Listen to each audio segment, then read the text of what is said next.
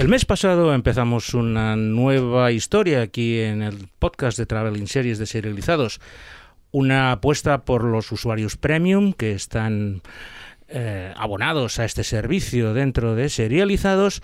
Y hicimos un primer podcast, aunque la verdad fue improvisado y me enteré después de que el podcast era premium, no tuve tiempo de prepararlo. Por eso en esta ocasión, para estos abonados que están eh, confiando en Serializados, vamos a hacer algo especial y por primera vez os vais a librar de mis monólogos interminables y vamos a tener un invitado para hablar de las series y de un país que, como siempre, no va a ser nada convencional.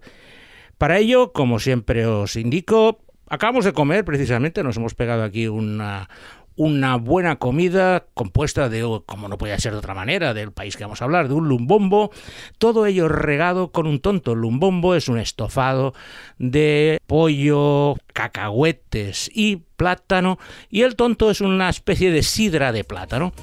Porque hoy nos vamos a ir a Uganda con Traveling Series con Lorenzo Mejía.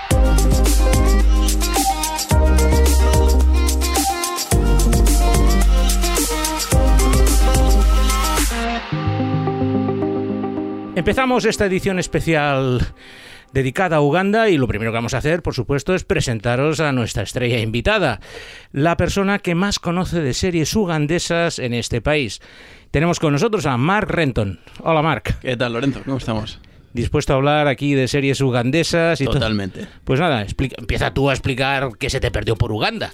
¿Qué se me perdió en Uganda? Es una pregunta que aún me hago, ¿eh? Aún no sé muy bien qué, fui a hacer a Uganda, pero la verdad es que me encantó el país. Vuelo directo no hay, o sea que tuviste escalas para pensártelo y todo. Sí, llegué a, fui a Ámsterdam, mm. un buen lugar para pensar. Sí, nada más, para ir a Uganda y ir a Ámsterdam está bien lo Exacto, sí, era la vueltecita. Es un camino lógico, sí.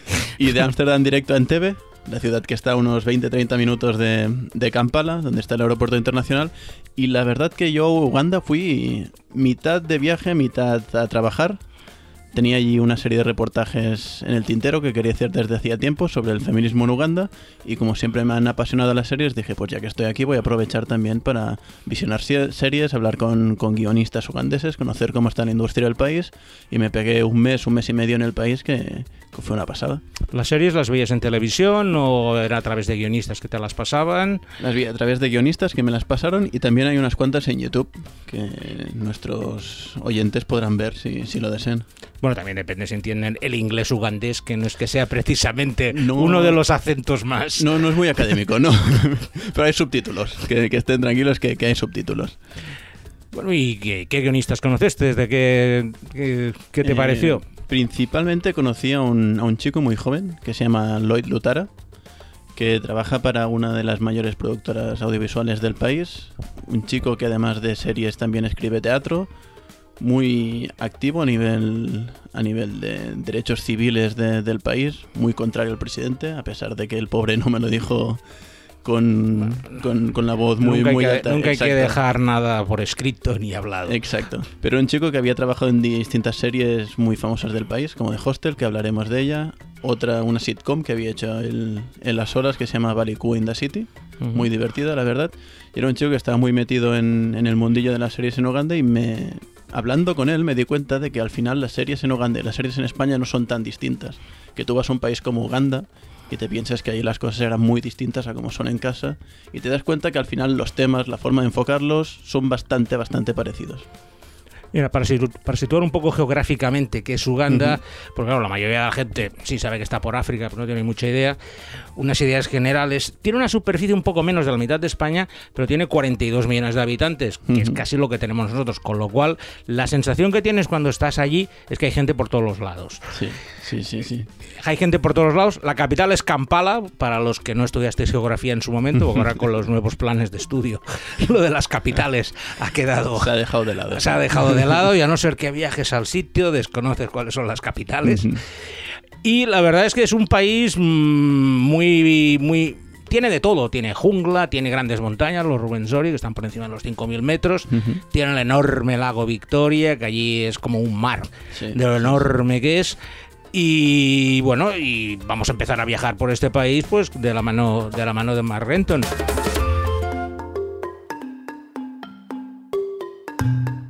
¿Estuviste por el lago Victoria, Mark? Estuve por el lago Victoria y por... De hecho, aterricé en el lago Victoria porque bueno, en TV, estaba está, justo al La primera vez que estuve yo dormía en Sí. Entebbe al borde del lago Victoria, porque no quería estar es. en Kampala. Quizás el aterrizaje más bonito de mi vida, viendo el lago Victoria. Y aunque no fui a las islas, que me quedé con, con las ganas de ir a las islas que hay en el lago Victoria, sí que se le nota que ese lago tiene vida. Como tú has dicho, es más que un lago. Es un mar prácticamente, forma parte de, esa sociedad. Se ve por cómo la gente vive allí a nivel económico, es potentísimo. eh, ya sea a nivel de pesca, a nivel de turístico también, hay mucho movimiento. Y sí que es verdad que el lago Victoria es Uganda. De hecho, no- quizás es más grande incluso que Uganda. Sí, porque aparte hay varios países que lo bañan, la gente pues, va a pescar, va a mear, va a hacer de todo en el lago, o sea, tampoco vamos a engañarnos, aquello es No, una no, especie de sumidero. No, es idílico, O sea, evidentemente. se- se- contra más cerca estés del pueblo, pues puedes ver según qué Ujú. cosas flotando Sí, sí, en la sí. superficie y al lado el tío pescando, o sea, que siempre tienes que tener un poco de... Y bueno, vamos a hablar un poco del transporte, que uno de los placeres de moverte por allí es el transporte, o sea, coger cualquier autobús de estos colectivos o las minibuses que son estas furgonetas que veis por aquí, por Barcelona. Son de las cosas más preciadas en África porque cogen, las importan, las desballestan y aquellos son los autobuses que tienen los minibuses, que son los autobuses de 10, o 12, 14, 15 plazas y aparte tienes los autobuses grandes, ¿no? ¿Cómo viajabas por allí? Pues tú lo has dicho, me movía siempre, siempre con estos minibuses, que al final tú lo, lo coges pensando que la aventura está al llegar al destino, pero realmente la aventura es el trayecto que haces con ese minibús, porque tú piensas que es un minibús quizás hecho para 8 o 9 personas, a lo sumo, y allí como mínimo, como mínimo, mínimo hay 12, 15. O sea, imagínate, además va haciendo paradas Más el totalmente conductor y el que random. el conductor y el que cobra. conductor y el que cobra, que normalmente va cogido desde fuera jugándose la vida completamente. Las paradas son completamente aleatorias, van parando cuando ven a alguien o cuando alguien pide que quiere bajarse. Y la verdad es que es, es una experiencia en sí. No, Y aparte una cosa para la gente que quiere viajar por estos países, sobre todo cuando quieres moverte a ciudades un poco más lejanas, es que el autobús no sale hasta que está lleno. Con lo cual no tiene hora de salida. Tú llegas, te sientas y estás esperando que llegue gente. Y cuando él considera que ya con esta gente ya va, le va a salir rentable el viaje, sale. Te puede estar, como quieras ir a un sitio lejano, te puede estar uno o dos días esperando en el autobús que. Me pasó la primera vez que fui de Kampala hasta Fort Portal, que está al oeste del país, el centro turístico del oeste de, de Uganda, que yo me senté en el bus, allí todo inocente, iban pasando las horas literalmente y no y no, no arrancábamos. Yo vi que iba gente, iba subiendo y yo pero al final pregunté, ¿pero qué está pasando aquí? Que no nos vamos, que me han dicho que La, era la 12". novatada del transporte Claro. africano. Y el chico me miró, se rió, no me respondió y ya entendí que era que hasta que eso no estuviera lleno no nos movíamos. Bueno, hay un, hay un truco que a veces lo he utilizado en según qué cosas para los taxis, que es que puedes comprar dos o tres plazas para irte. Como- Sí, al final pagando sí. no, como, a ver, los precios son irrisorios, o sea, también para lo que sí, te- sí. para pagar un dólar para hacerte ahí no sé qué, le das tres dólares y sales un poco antes. Pero claro, lo- tampoco tienes que ir con prisa a estos sitios, es- tienes que dejarte ir porque ellos van ahí tranquilos, estás con la gallina al lado o el... o La, la- la presa, la, la- la prisa nunca ha sido un buen compañero de viaje. Y ya que hablamos de transportes, también hay que decir que en Kampala, en la capital, no hay taxis en sí, como tendríamos aquí en Barcelona o en cualquier ciudad europea occidental, sino que son motos. Hay millones literalmente de motos por toda la como, ciudad. como en Vietnam, que es lo mismo. Exactamente. Tú paras una moto, te subes detrás y te lleva donde sea esa persona.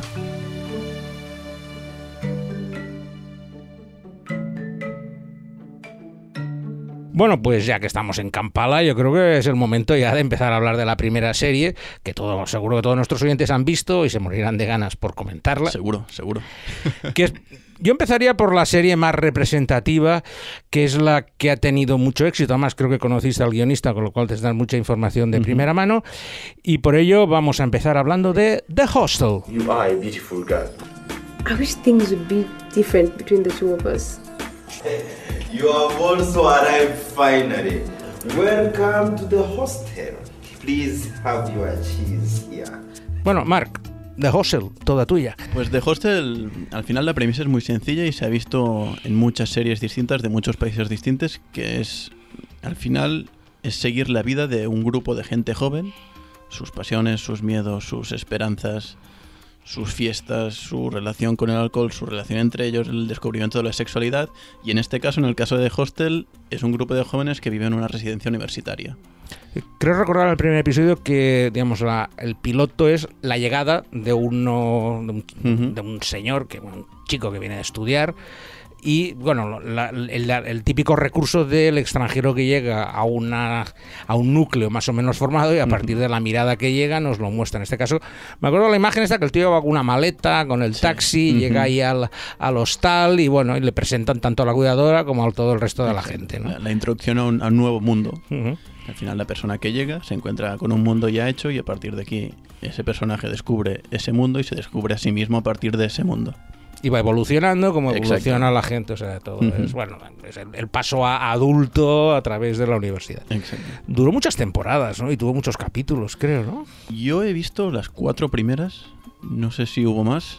Pues que había 20 por temporada. Lo que pasa es que eran cortos, ¿no? 20 Pero minutos. sí, son cortitos, sí.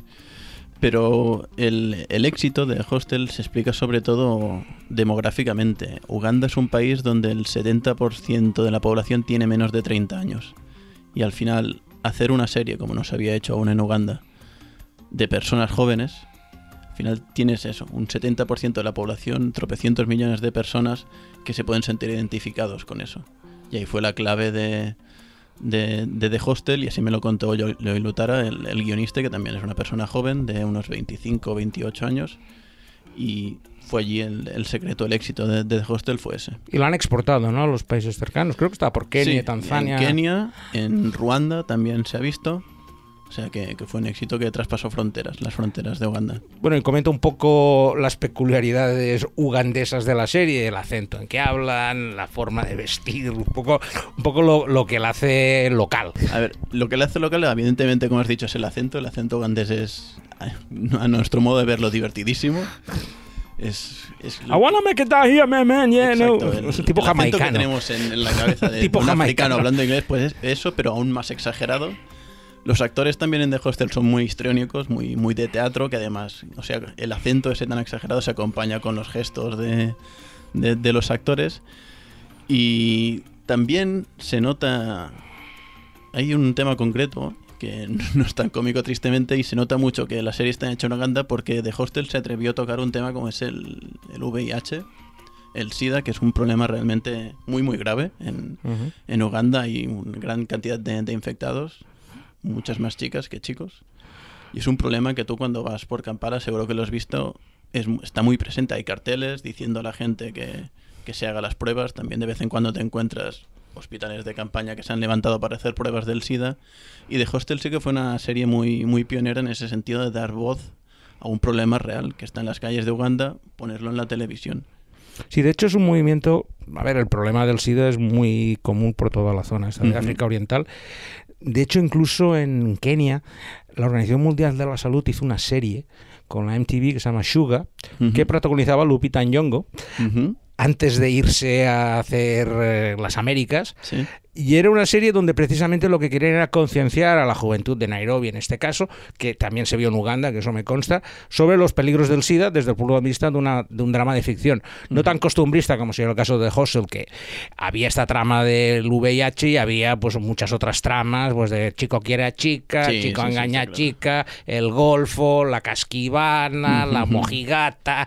Vamos, el, el- el universo eran personajes bastante arquetípicos que, a- que a medida que van interaccionando entre ellos van, van puliendo sus defectos y sus Ujú. virtudes. O sea, un poco, vamos, sería un poco la mi, mi lectura de lo de, de Hustle en este sentido. Sí, yo cuando escribí, escribí un artículo para. Serializados sobre las series en Uganda y relacionaba esta serie me recordó bastante cuando la vi a, a Física o Química. aquí Yo es que ya tengo una edad, estas cosas no las veía. ya. Física o Química sí que me pilló en el momento de, de verla y al final, si resumes, si vas a, a la base de las dos series es lo mismo. Grupo de chavales jóvenes que están empezando a ser un poco adultos y todo lo que les sucede en sus vidas. Bueno, vamos a salir de Kampala y nos vamos a ir de excursión hacia el norte porque aquellos de vosotros que no lo sepáis, Uganda ha tenido bastantes años una de estas guerras civiles soterradas que casi nadie conocía fuera de su país y todo ella era debido a uno de estos líderes sectarios religiosos iluminados, podéis seguir poniendo adjetivos detrás, Infinitamente, que, sí, infinitamente, que todo sirve, que se llama Joseph Kony, que el tío se montó una especie de baluarte en plan secta en el norte del país y estuvo como 10 o 15 años de guerra civil con, el, con Uganda y de esa consecuencia de esa, de esa guerra civil nació la, mm, la historia que, se, vamos- que vamos a ver en la segunda serie que vamos a hablar ahora, que se trata de Yat Madid. We are running out of options. My own brother comes to a village and ruins somebody's luck. I want to be your wife. Ah, who said I need a wife? Marc, eh, cuéntanos, cuéntanos tú, tú que lo has estudiado el tema mucho más en profundidad que yo, que he dado unas cuatro pinceladas, mm, el tema de Joseph Kony y, y- y qué pasa en Uganda bajo el yugo de este señor. Joseph Kony es una figura realmente terrorífica. Yo creo que antes has dicho muchos adjetivos, pero creo que terrorífico es el que más... eh, Sanguinario. Sanguinario, sí, de todo. Es una persona que... Mucho carácter, como suelen ser este, este tipo de personas, una personalidad arrolladora que consiguió en el norte de Uganda juntar un, un ejército, se puede llamar ejército, de entre 4.000 y 9.000 combatientes, que lo tenían como una figura prácticamente sagrada, era un dios para ellos. Muchos niños, además. Muchos niños, y ahora, ahora lo contaré. Y formó el, el LRA, Lord Resistance Army, y lo que has contado, una, una guerra civil en el norte de Uganda, porque esta persona quería literalmente tomar toda esa zona, ser el dios no solo de, de su ejército particular, sino de toda la zona. ¿Y en qué, en qué derivó eso? Pues masacres, violaciones en masa, más de 30.000 niños se calcula secuestrados para convertirlos en niños soldados. De hecho, en ese, en ese conflicto se generó una figura muy interesante, muy aterradora a la vez, que es el de los caminantes nocturnos, que eran niños de... Más de uno, más de uno debe estar ya sí. levantando las cejas. no eran de hielo estos. No, pues eran niños de las zonas rurales del norte de Uganda, que por las noches, que era cuando el LRA salía de caza de estos niños para llevarlos a, a sus guerrillas, pues estos niños partían de sus aldeas, iban hacia las ciudades de, de Gulu, las ciudades más grandes, para no ser secuestrados porque esos focos urbanos era el único sitio donde estaban, donde estaban a salvo. Y esos niños se los llamaban los caminantes nocturnos. Pues todo eso generó Joseph Kony en, en el norte de Uganda durante estos 15-20 años. Joseph Kony que sigue vivo. Sí, está por la República Centroafricana, Sí, creo. ahí Creo- perdido creo con sus últimos fieles. Muchos de sus hombres importantes han sido juzgados. seguro que son todas mujeres, porque esto es otra cosa, ¿no? Pues suelen tener arenes a su Sí, disposición. no sé si se dice de Joseph Kony que tiene más de 100 hijos. Sí. Imagínate. No falla, es que eso... Imagínate. Es una persona de dos metros, creo, imponente. Como hemos dicho, una figura espectacular en todos los sentidos. Pues posteriormente a este conflicto se sitúa Yad Madid. Yad Madid es la historia de un pueblo que intenta resarcirse después de, un conflicto. Es la historia de un post-conflicto, de hecho. Yad Madid eh, significa gran árbol y es una figura metafórica, un gran árbol donde en un poblado, cuando hay problemas entre vecinos, se va bajo el gran árbol, se discuten las cosas y se intentan solucionar. Ese título ya nos da muchas pistas de lo que veremos en la serie, que al final no dejan de ser civiles, soldados, que una vez acabado el conflicto tienen que volver a sus vidas normales. Niños que vuelven, Exacto. reinserción, ¿no? Todo el tema. Y al final la pregunta es más de cómo volver a la normalidad después de un conflicto, si se puede volver a la normalidad después de un conflicto. Hay muchas heridas, hay muchas relaciones rotas, evidentemente, y en Yad Madid se ve todo eso. Son, son- no son muchos episodios, 15 creo recordar. sí, Era una es miniserie, corta, o sea, además miniserie. cerrada, o sea. Una producción interesante, eh, con fondos de la Unión Europea. Sé que tuvo mucho éxito en Uganda porque tuvo unas audiencias... Porque era un poco lo que la gente había oído, pero nunca Claro. se lo habían enseñado. ¿no? Es que es un problema también de estos países que hay mucho miedo a hablar de, de ciertos temas. Y no solo en Uganda, aquí también. Aquí Ujú. también cuesta mucho hablar de, de ciertas cosas. Y, y allí, evidentemente, un país con más dificultades a nivel de telecomunicaciones, de, de, hablar y todo, pues se movió mucho por redes sociales y, y tuvo éxito porque evidentemente está reflejando una parte muy importante de la historia reciente del país.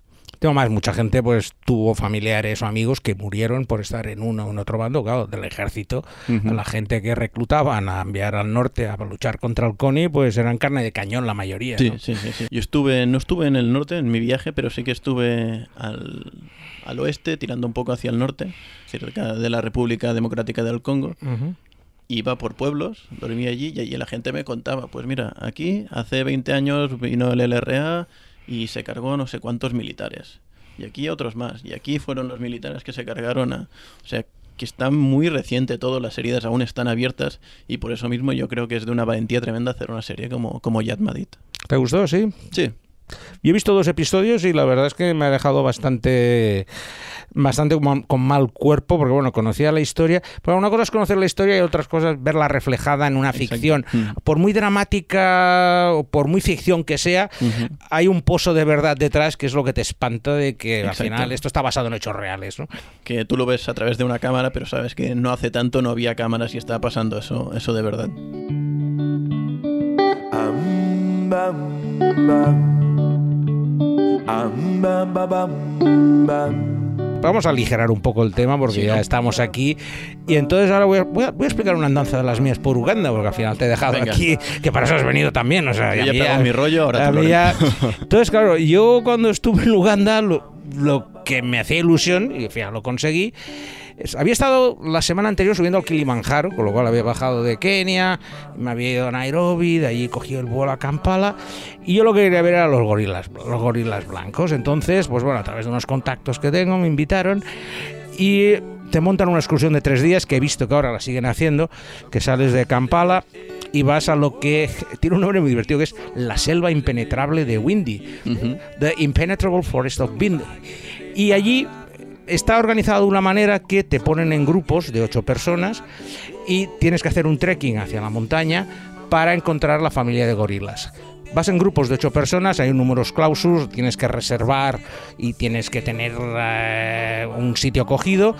Y a partir de ahí, los rangers te dividen en esos grupos y cada uno va a una de las familias que ya tienen localizadas arriba en el altiplano. O sea, no vas con el coche, sino tienes que caminar. Entonces, claro, mi sorpresa es, llego allí, ponen un grupo y me encuentro una señora americana que debía pesar unos 150 kilos, con shorts, unas bambas y un sombrerito. Y la señora que me ve, a ver, yo soy una persona bastante fornida, por no decir oronda, y dice, hombre, alguien que va a ir a mi ritmo.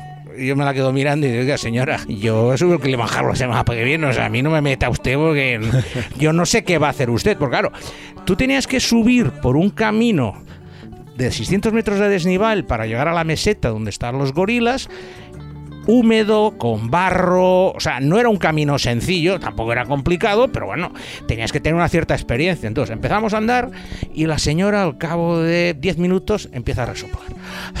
I can't, I can't stop, I can't breathe, stop, stop. Bueno, entonces empezamos a parar. Y aquello, cada cinco minutos, al final hubo una especie de motín y cogimos los seis, porque la señora iba con su marido, que ya bastante tenía con aguantarla. Y oiga, mire, perdone, nosotros tenemos que ir a los gorilas y con esta señora no lo vamos a ver, y es que no puede. Bueno, bueno, bueno, nos dividimos. Claro, como vas por la selva, tienes que ir con rangers, con eh, no, no es que haya animales salvajes. No o sea, hay animales peligrosos, es la selva, es su territorio, con lo cual te puede salir cualquier cosa y tienes que ir pues, con un ranger delante y otro detrás. Entonces al final nos dividimos en dos grupos, nosotros subimos y ellos se quedaron abajo. Eso sí, la señora llegó exactamente tres horas y media después de que llegáramos nosotros abajo. O sea, ya- y, y llegó casi, digamos, con, con- en plan Everest, con la bombona de oxígeno. Fue el Y- peor día de su vida y el mejor a la vez. Sí, quizás, exacto, ¿no? sí, sí, no, no.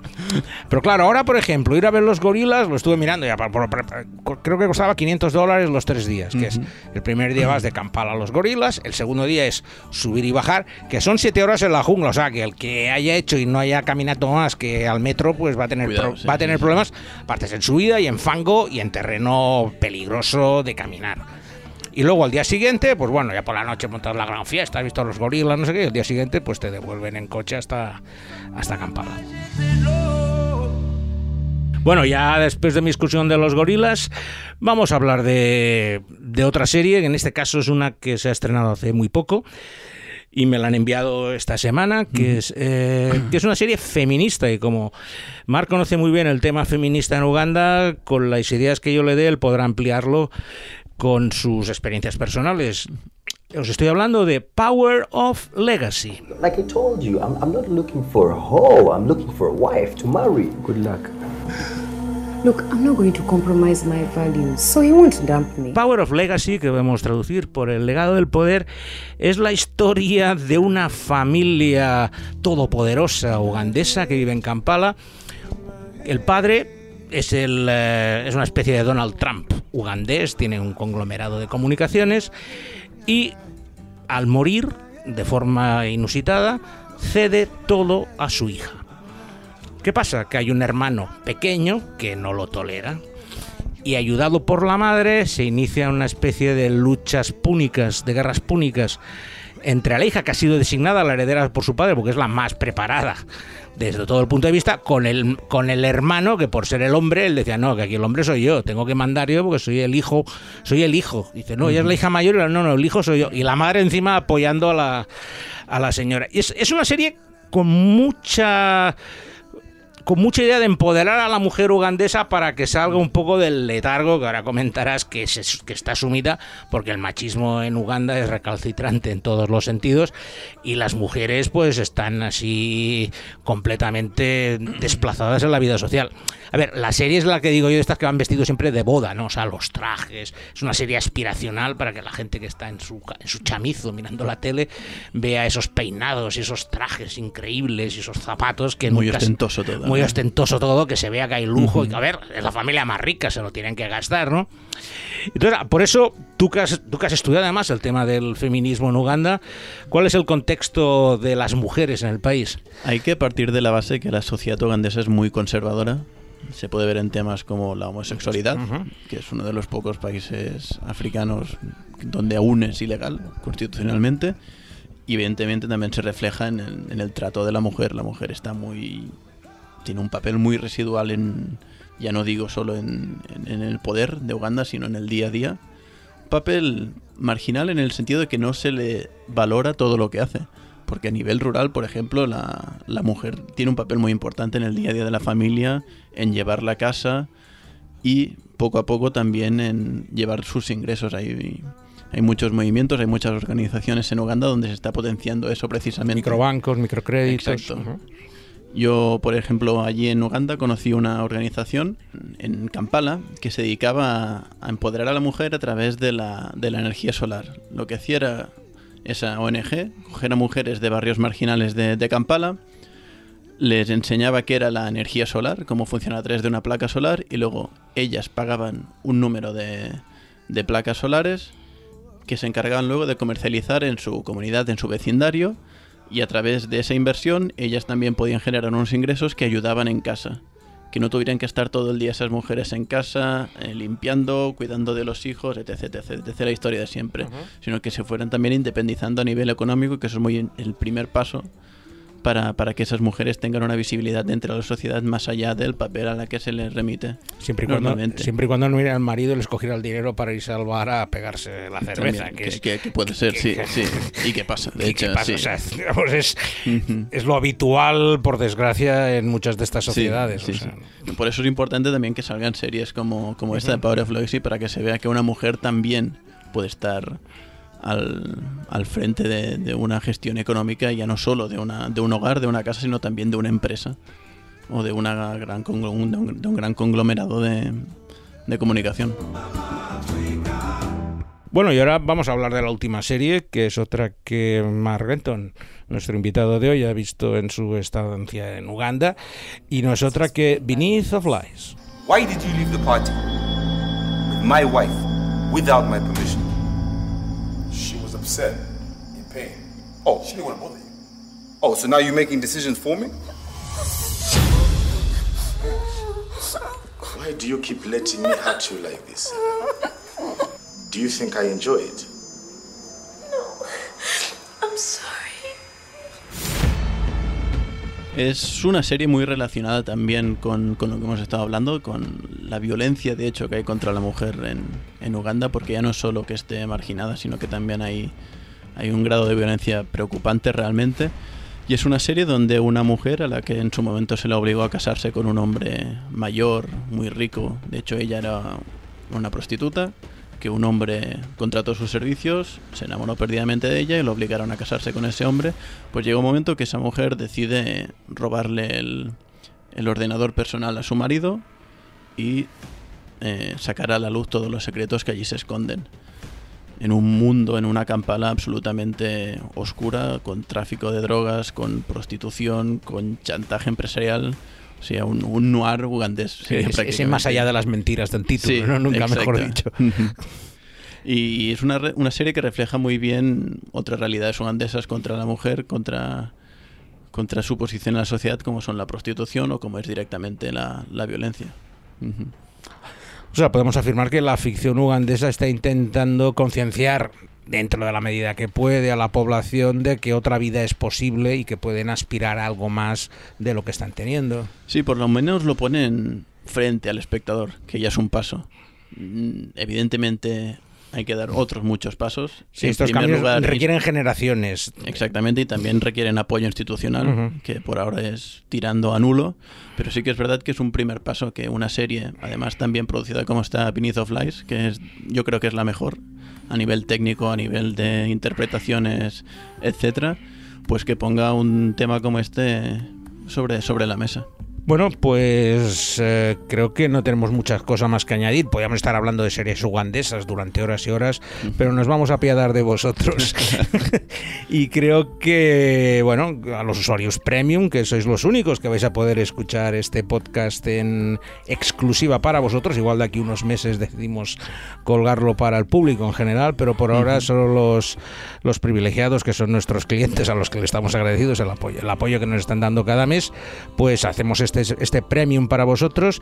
Hoy con un invitado de lujo, Mar Renton, que nos ha explicado todo lo que sabe y mucho más de Uganda. Un país que por lo que veo le ha marcado mucho personalmente su estancia en este sitio y estuviste el año pasado, Sí, hace un año y medio. hace año y medio y, y veo que la mochila de las cosas que aprendiste allí te sigue te sigue pesando. Sigue pesando, está llena y la seguiré llevando mucho tiempo en las espaldas. Pues nada, esto es todo. Dar las gracias a Alberto Laya, porque hoy estamos grabando en Suzulo precisamente. Sé que oí siempre de Tony García Ramón y Oscar Brock en Serie Ahora, Fobia. enti- ahora entiendo, ¿eh? Ese par cuando hablan de, de este Zulo. Sí, pues eso, pues el Zulo está aquí y Albert eh, hará el montaje musical, pondrá, buscará los vídeos y pondrá estos cortes para que podáis escuchar este acento inglés. Y oye, muchas gracias a Marrenton, a todo el mundo. Un. Y la semana que viene, una nueva entrega de Traveling Series con Lorenzo Mejino.